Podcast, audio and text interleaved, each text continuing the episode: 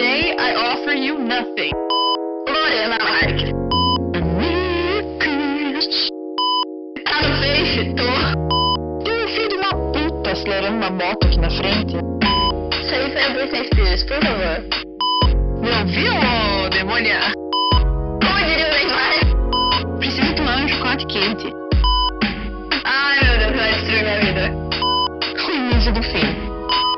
Não sei, não gostei dessa parte, pode tirar essa parte.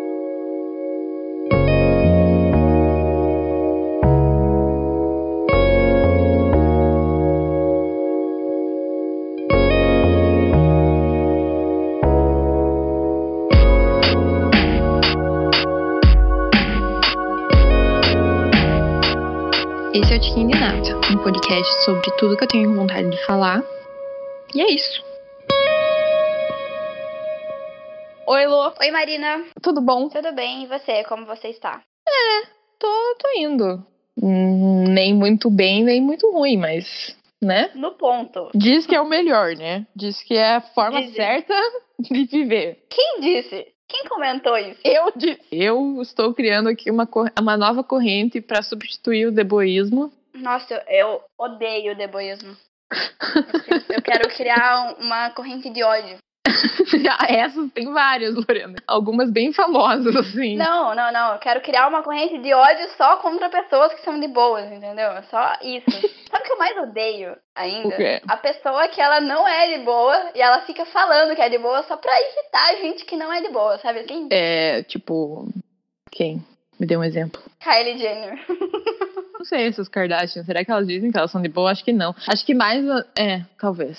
Não, a Kim é completamente surtada. É, a Kim é surtada. Quem é, eu acho que é mais tipo, ah, Suzy. Em uma ordem de mais de boa pra menos de boa, eu acho que seria. Acho que seria Kendall, Kylie, daí a Chloe, daí a Kim e a Courtney estão no mesmo nível. Só que o problema é que a Courtney é exatamente esse tipo de pessoa que você falou. Ela finge que ela é de boa, ela finge que ela é um ser humano evoluído, mas na verdade ela não é. Totalmente errado a pessoa não admitir quem ela é de verdade.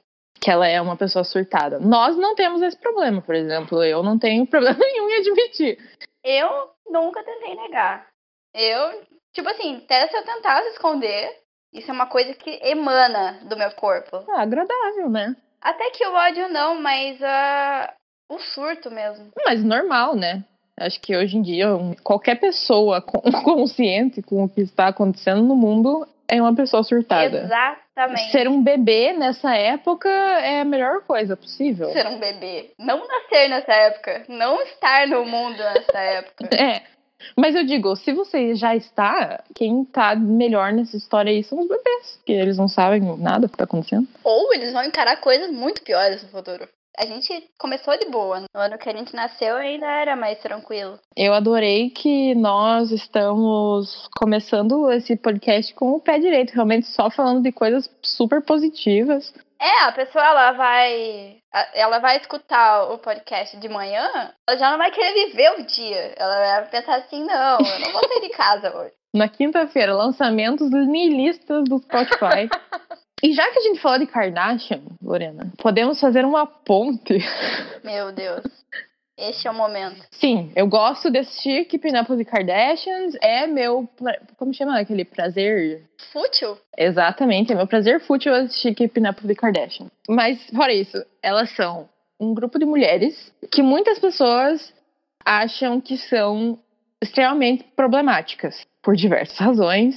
Não estou debatendo. Ficaram famosas de forma muito criticada, digamos assim. Pra quem não sabe, eu acho que hoje em dia a imagem das Kardashian é tão co- consolidada que tem gente que provavelmente não sabe como elas ascenderam à fama. As Kardashian Descobriram a gravidade. As Kardashian, elas são filhas de um dos maiores ou mais conhecidos, sei lá, advogados dos Estados Unidos, porque o pai delas defendeu o O.J. Simpson no tribunal quando ele foi julgado por matar a ex-mulher. Elas sempre foram muito ricas. A Kim era muito amiga da Paris Hilton, a época em que reinavam as rainhas Paris Hilton, Lindsay Lohan e Britney Spears. E o pior é que a gente olhava elas de longe e se tornou as, as versões brasileiras disso, né? Todo mundo que julgou um dia Lindsay Lohan virou a Lindsay Lohan. Todo mundo tem o seu momento pré-Lindsay Lohan. E não existe o momento pós-Lindsay Lohan, porque daí você é a Lindsay Lohan pra sempre. É um caminho totalmente sem volta. Mas a Kim Kardashian, quando ela era, sei lá quantos anos ela tinha, ela estava casada com aquele cara, eu nem sei quem era aquele cara, mas enfim, ela estava casada com um homem durante o. O ato sexual. O coito. que lindo! Pensando em aula de biologia. Ela, eles filmaram isso e isso caiu na net. E aí a mãe dela, como uma boa capitalista, capitalizou e fez um reality show chamado Keeping Up with the Kardashians. Mas enfim, essas são mulheres que ficaram muito famosas eu acho que muito famosas é até colocado uma forma leve, porque elas. Não sei nem explicar, eu acho que elas são meio que donas de uma era digital, assim. Sim, é quem tem um livro de selfies dela. Ela basicamente inventou a selfie. Não, mas eu acho que sim. Quesito que, obviamente, pessoas já tiravam fotos de si mesmas há muitos anos. Ela inventou o conceito de uma selfie, não inventou? Posso estar falando muita merda, mas para mim que isso não existia tão forte. Não, não tinha. Foi tipo um pós, assim. Principalmente a Kim e a Kylie Jenner, eu acho que foram as que mais tiveram sucesso, né? Mas na verdade, a gente tá presenciando. A gente pegou ainda o começo do Instagram a gente tá presenciando uma revolução, assim. É totalmente diferente do que a gente começou, sabe? A gente entrou na rede social e a gente tirava foto do copo de leite ali e postava aquilo com o filtrinho do Instagram e tava ótimo. Não era assim para você ficar famosa, não era para nada, você só tava compartilhando a tua vida. Era uma rede social só de fotos, não tinha nenhuma outra função. E agora uma coisa completamente monetizada, né? Você tem anúncios agora o tempo todo passando para você e as pessoas querem viver disso. Virou uma profissão, né? Não é mais um hobby ou só uma rede social. Virou uma parada que as meninas mais novas hoje, eu vejo, as meninas querem ser blogueiras. Para mim, isso era, sei lá, eu lia blogs. Eu lia blogs de maquiagem, blogs de viagem, não tinha, assim, esse contato com blogueira do jeito que as pessoas têm hoje, de saber o nome do cachorro, de saber o que, que usou ontem. O Instagram, ele se tornou uma rede social que antes era uma rede social de boa, assim, não tinha objetivo nenhum, na verdade. Você ia lá, passava uma foto, se não levava nenhuma curtida, não tava nem aí, porque não era esse o objetivo, era só, só queria postar. E hoje em dia, ele é, inclusive, um, uma ferramenta de estresse nas pessoas porque, meu Deus, eu preciso de tantas curtidas e eu preciso disso e eu preciso daquilo e precisa estar desse jeito e se não tiver desse jeito. E isso que você falou de blogueira, tipo, na época que a gente que isso começou, né, que a gente começou a ter contato com esse tipo de conteúdo, era uma pessoa que tinha um conhecimento sobre uma coisa e falava sobre isso na internet, mas não ganhava nada com isso. Hoje em dia, essas blogueiras que começaram nessa época são milionárias, assim. Não, mudou completamente. A relação que as pessoas têm com as redes sociais hoje em dia são completamente diferentes do que a gente tinha até uns anos atrás, porque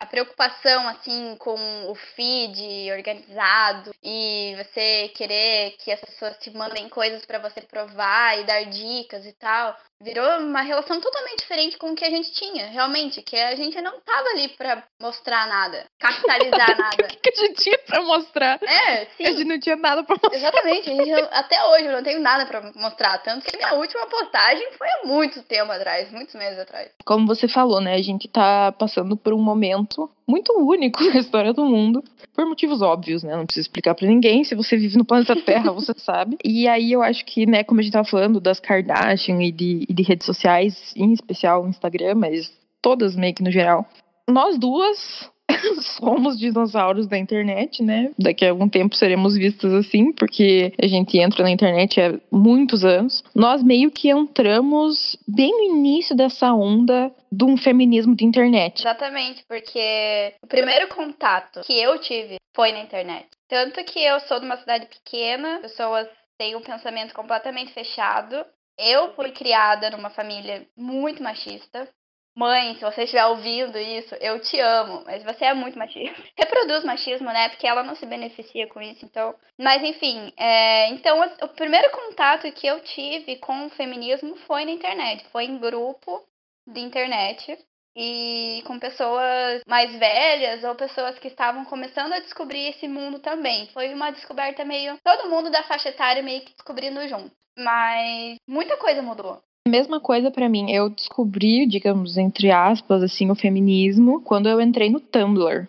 Sim. Eu acho que o Tumblr estará presente em todos os meus episódios, porque o Tumblr mudou a minha vida. Tudo acontecia no Tumblr. O Tumblr era uma rede social muito à parte das outras. É lá que existia debates, os discursos, a, as pessoas que eram fãs das coisas, tudo acontecia no Tumblr. O resto era muito pessoal, assim, o Tumblr era uma coisa mais universal. Sim, era muito legal, né? Era uma rede social muito legal. Muito. Eu acho que até hoje ela é uma das melhores redes sociais porque não tem tanta gente insuportável. É mais fácil de você curar, assim, a, o tipo de pessoa que você segue. Eu também, eu descobri, então, o feminismo no Tumblr. É, eu acho que eu tinha o quê? Uns... Ah, não sei. Quando eu entrei no Tumblr era 2009, 2010, então eu era muito nova. E eu fui cada vez mais me aprofundando na coisa, mas de início, aquela coisa básica, né? Que você descobre, tipo assim, meu Deus. Mulheres são pessoas. Oh, não! Mulheres têm direitos. Elas podem ter direitos. Antes de você conhecer o feminismo, blá blá blá blá, as pessoas te alimentam de um discurso de que no passado as mulheres realmente sofriam muito, não podiam votar e tudo mais, mas hoje em dia as mulheres já alcançaram um patamar, coitada das mulheres islâmicas e asiáticas e africanas, e enfim,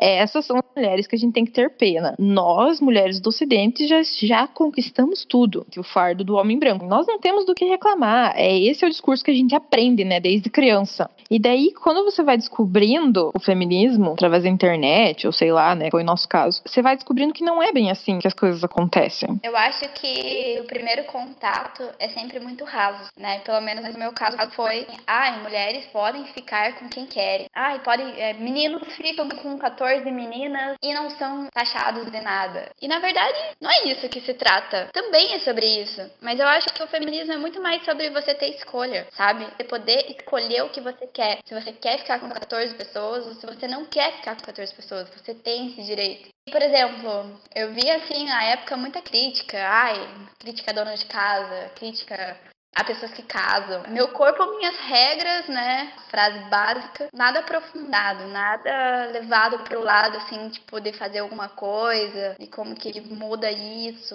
Eu vejo muito o feminismo como uma forma de emancipação da mulher mesmo. Em todos os sentidos de ser uma ferramenta para a pessoa se descobrir como mulher mesmo, como ser humano. Como uma pessoa que tem sonhos, que tem vontades, uma pessoa que pode escolher o que é pra vida, o que, o que gosta. Esse discurso do, por exemplo, meu corpo, minhas regras, né? Ele é um discurso que pode cativar muitas pessoas no primeiro momento. Então eu entendo por que, que ele é a abordagem inicial de muitas pessoas, sabe? De tipo, ah, é, realmente, meu corpo, minhas regras. Mas eu acho que se não há um aprofundamento nesse, nesse discurso depois de um tempo, vira uma coisa que é meio que tá acontecendo hoje em dia. Que aí o feminismo virou essa coisinha bonitinha, todo mundo é feminista, é super cool ser feminista, é super fácil, é só você colocar no teu Instagram, somos todas manas, virou uma coisa muito linda, muito cor-de-rosa, muito perfeita, e é isso. E aí a coisa não vai para frente, não se desenvolve. E conversas que precisavam ser conversadas não são conversadas.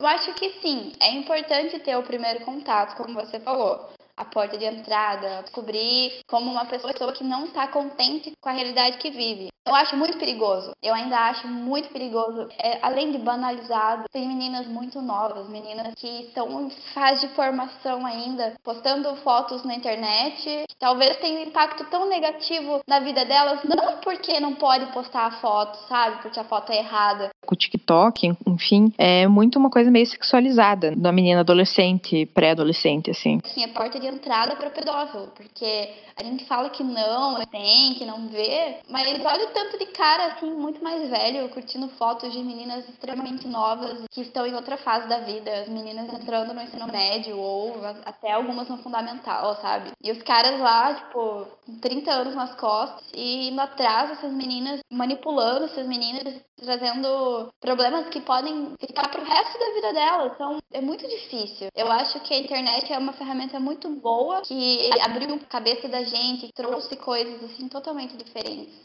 Para mim, por exemplo, sou uma pessoa de uma cidade muito pequena, minha cidade tem 20 mil habitantes, então é um mundo totalmente novo. Só que também pode ser muito perigoso. Assim como existe muita coisa boa, existe muita coisa ruim. O feminismo foi banalizado muito por causa do acesso à internet, das pessoas que é, chegam e não se aprofundam. Não que todo mundo precisa estudar e precisa ler sociólogos e tal. Eu acho que tem que ser inclusivo, sabe? Com certeza, não pode ser um debate elitista, né? Sim, ele tem que agregar tanto na vida da pessoa que tem uma formação acadêmica quanto na vida da pessoa que não sabe ler, assim, entendeu? Ele tem que modificar a vida de todas as pessoas, de todas as mulheres. Por isso mesmo que esse debate de meu corpo, minhas regras é um debate tão raso. Aí o feminismo vira isso de, ai, mulheres se amem, se abracem e tudo mais. E ninguém abraça a mulher periférica, entendeu? Ninguém abraça a mulher encarcerada. Se acomodaram em postar no Twitter delas meu corpo, minhas regras e não vai além, sabe? Não tem aquele, aquela parte que teve para você e teve para mim, que é aquela parte que você vê que aquilo não satisfaz mais. Aquela conversa não é o suficiente, que tem coisas muito mais profundas e muito mais difíceis de você é, entender e de você viver. Que é justamente quando você vê que aquilo é muito pequeno e que tem um mundo de mulheres precisando de você que não fazem parte desse debatezinho do meu corpo, minhas regras, é a partir daí que você consegue fazer alguma, algum tipo de mudança. Seja assinando petições, seja doando é, absorvente, sei lá, em, em ONGs, não sei. Senão você vira, que nem minha amiga falou no primeiro episódio, você vira um papagaio que fica reproduzindo que, aquele discurso sem parar, que não leva ninguém a lugar nenhum. Reproduzindo e não falando absolutamente nada, né? Eu, eu vejo, assim, esses dias até eu sigo pessoas mais novas assim no Twitter, pessoas né, que eu conheço, ou às vezes alguma amiguinha do meu irmão e tal. Amiguinha do uhum. meu irmão, meu irmão tem 18 anos. E... Aí chegou na minha, na minha timeline lá um tweet assim, ai, fala mal de mulher e ainda se diz feminista. Como se o feminismo fosse apenas isso. Sim, como se fosse um clube da Luluzinha, assim, né? Ai, que legal. Tantas coisas mais sérias para se discutir do que o fato de uma mulher não gostar da outra. As pessoas precisam entender que ninguém está discutindo caráter, que feminismo não serve para discutir caráter de ninguém. Então você gosta, deixa de gostar, isso não muda, isso não tira de você, assim, você não, não chega alguém batendo na tua porta falando assim, oi, seu título de feminismo foi revogado. Até porque se chegasse, eu poderia falar com certeza que meu título foi revogado, eu estaria contando a experiência aqui para vocês. Mas não existe, gente. Fica tranquilo que ninguém vai tirar tua carteirinha. Eu recomendo um documentário para quem tem interesse nesse tema que se chama. Ai, agora não vou saber o nome dele em português, mas em inglês é Period, de 20 minutos, 30 minutos da Netflix, que conta a história de mulheres que abriram uma fábrica de absorventes na Índia, porque na Índia a menstruação é um tabu e não existem muitos absorventes lá e, e os que existem caríssimos, e aí essas mulheres não conseguem usar absorvente, então não vão para escola, não se formando, elas não conseguem ter um trabalho, e não tendo um trabalho, elas acabam não tendo sua emancipação. E se eu puder fazer uma indicação também, eu indico o livro do Dr. Alzio Varela, do Drauzio Varela, é Prisioneira, que fala sobre o encarceramento feminino, e é um tapa na cara atrás do outro. Eu acho que, assim, além da gente precisar falar sobre o encarceramento em massa, principalmente de pessoas negras, encarceramento feminino, assim, grande maioria das mulheres que estão lá, elas foram presas porque estavam tentando ajudar o companheiro, ou, lógico, tem, né, todas essas exceções, mas assim, uma grande maioria estava tentando levar droga pro companheiro, porque o companheiro estava jurado de morte e não sei o que e tal. E a mulher, né, sofrendo duras penas pro resto, às vezes, né, tipo, pega, sei lá, seis, sete, oito, enfim, anos de cadeia, ela é abandonada. É muito triste, é uma realidade muito triste de mães eh, que são que têm seus filhos no presídio, que a gente falar sobre essas pessoas é muito mais importante você dar voz. Essas pessoas existem, sabe? As mulheres existem, existem mulheres que vivem uma vida muito difícil, muito difícil. São sozinhas, a solidão da mulher que às vezes teve que lutar sozinha ou que viveu aprisionada num relacionamento ruim a vida inteira. Eu acho que existem várias nuances assim, sabe? pode-se abordar muitas coisas. O debate também da pornografia Extremamente nociva. objetificação da mulher. É, se você quer um exemplo bem prático disso, é a pornografia. Tem muitas pessoas, muitos meninos, assim, né, que eles assistem e tal, e, que, e aprendem a transar. Pode falar transar? Pode Aprende a se relacionar. Uhum, aprende a se Pessoas relacionar. que aprendem a se relacionar com outras, Sexualmente falando. sexualmente falando. Em filmes pornográficos, cara, aquilo, né?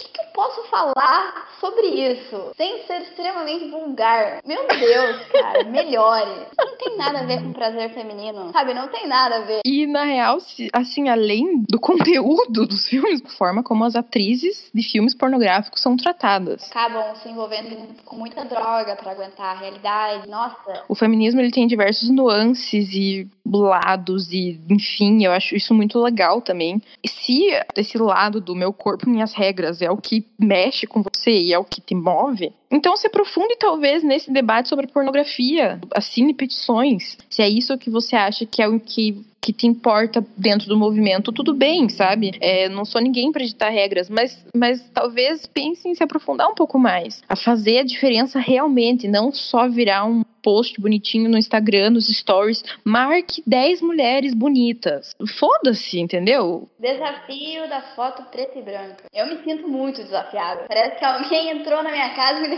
tapa na cara, sabe assim? Meu Deus. Pra resumir a conversa, saia da internet um pouco. Sai da internet um pouco, vai ver a vida real. Simplesmente, sério, eu, eu me incomodo muito com isso, porque eu acho que é uma coisa que tá crescendo muito agora, muito, muitas coisas positivas. A gente pode tirar da internet, a gente pode aprender, a gente pode entrar em contato com amigos de longe, enfim.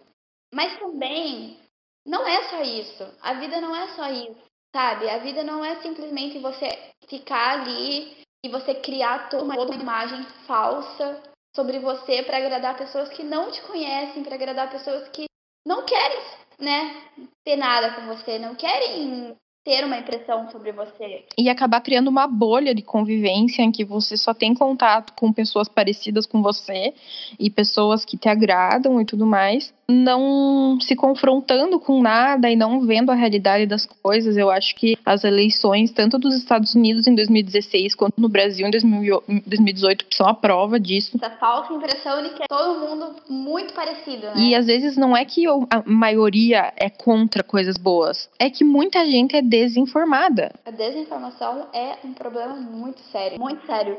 Eu falo isso de todos os lados, de direita, esquerda. Meu Deus, é muito além do que a gente costuma ver. Eu acho que é isso que a gente tem que buscar. Entender que existem inúmeros mundos aí. Não dá pra gente pegar e colocar todo mundo num saco. Debates importantes pra menina de 14 anos, por exemplo, de uma escola particular, é diferente do que acontece na realidade da vida da menina que estuda né, na periferia. As vidas são muito distintas, né? E não é por isso que a gente tem que fingir que uma não existe. não gira em torno do nosso umbigo, né? Eu tenho uma, uma dica. Se você entrar no Instagram, você vai ver milhares de lojas é, autorais, pequenas, de mulheres que usam aquilo como sua principal fonte de renda. É uma forma prática. Se você precisa de uma coisa, você vai lá no Instagram, procura e você acha. Tá ajudando o sustento de uma família, assim. Eu acho que é exatamente isso. Existem tantas causas para a gente apoiar, tantas causas às vezes tão pequenininhas, começam tão pequenininhas, mas agregam tanto, sabe? Vai te fazer tão bem você saber que aquilo lá que você está consumindo vai realmente gerar renda para uma família. Valorizar o trabalho de alguém é uma forma muito bonita de fazer o bem para as pessoas, porque é muito triste quando você empenha tanto tempo e tanta energia em alguma coisa e as pessoas não reconhecem, sabe? Lô, muito obrigada por participar disso. Eu te amo. Isso com... Eu queria muito conversar sobre isso com você, Lô, porque você tem um nível muito bom de equilibrar a quantidade de merda que você fala com coisas realmente importantes, sabe? Eu vou tomar meu chocolate quente e assistir Modern Family. Eu também te amo. Muito obrigada por me convidar. Foi muito legal. Tipo, eu espero que as pessoas tirem alguma coisa realmente boa. Ou não tirem nada, né? Só pense, porra, perdi todo esse tempo. E também saibam que a gente não é dona da verdade. A Marina tá falando por ela. Eu sou dona da verdade, sim. Eu tinha certeza que você ia falar isso, mas eu tinha certeza absoluta. Eu tinha certeza absoluta. Eu falei esperando você falar isso. Além de, de dona da verdade, eu também sou totalmente previsível, como vocês podem ver, né? Não, sério. Ó, vou dar um conselho meio geral, assim. Se você realmente está interessado no movimento, se você quer se aprofundar, procure uma corrente que te agrade, mas estude, leia, veja notícias, procure alguma coisa que, que você realmente se sinta preenchido, que você queira fazer parte daquilo, porque, gente, a gente não vai mudar o mundo postando foto no Instagram, aquela foto preta lá. Dear followers, today I offer you nothing. Tomorrow, who knows? Ai, meu Deus.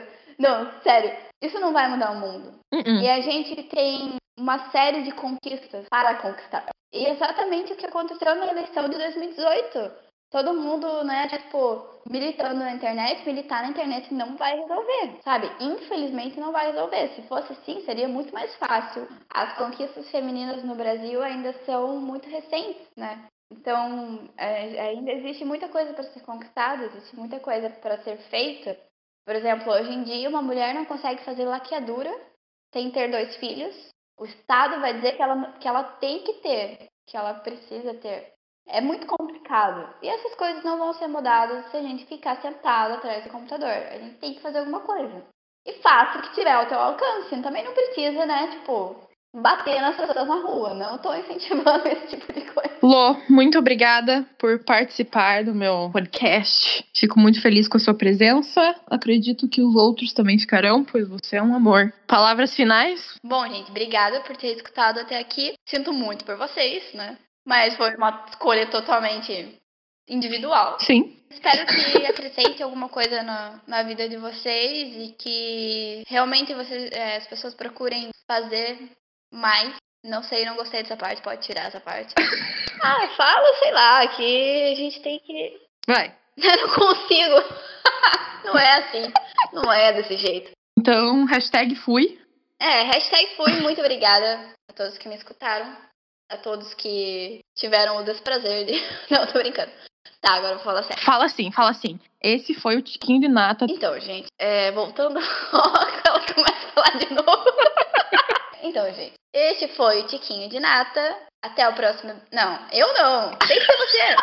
Eu não vou estar no próximo. Agora, se você quiser que eu fique fazendo o, o som ambiente do, do podcast, eu posso. Diga esse foi o Tiquinho de Nata, só diga isso. Este foi o Tiquinho de Nata. Até semana que vem. Beijo no coração. Tchau, gente. Lorena, você é muito engraçada.